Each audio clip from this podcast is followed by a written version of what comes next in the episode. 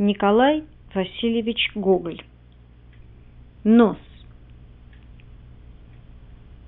Марта, 25 числа, случилось в Петербурге необыкновенно странное происшествие.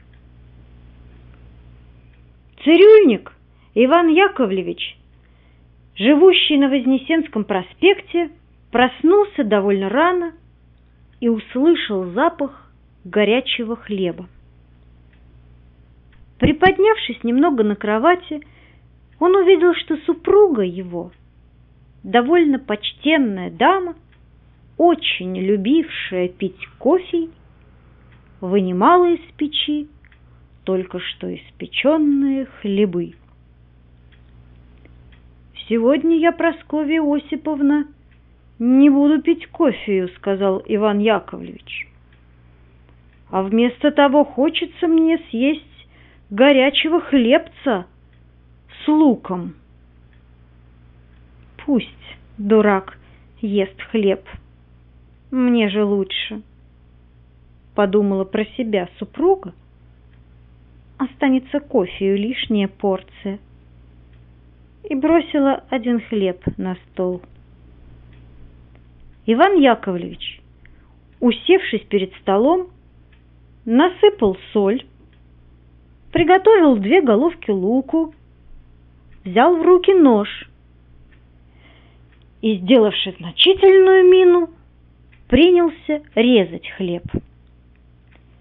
Разрезавший хлеб на две половины, он поглядел в середину и, к удивлению своему, увидел что-то белевшееся.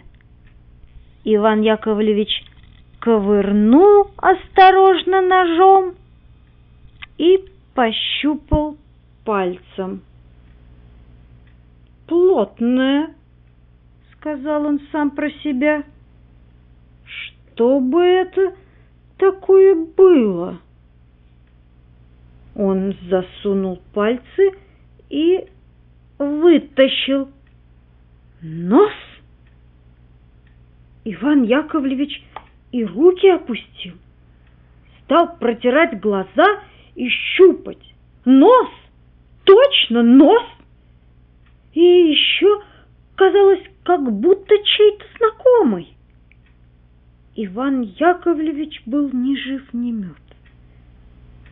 Он узнал, что этот нос был ничей другой, как коллежского асессора Ковалева, которого он брил каждую среду и воскресенье. Он думал, думал и не знал, что подумать. Черт его знает, как это сделалось! сказал он, наконец, почесав рукой за ухом. «Пьян ли я вчера возвратился? Или нет? Уж, наверное, сказать не могу. А по всем приметам должно быть происшествие несбыточное, ибо хлеб – дело печеное, а нос – совсем не то. Ничего не разберу. Он решился идти к Исаакиевскому мосту. Не удастся ли как-нибудь швырнуть его в Неву?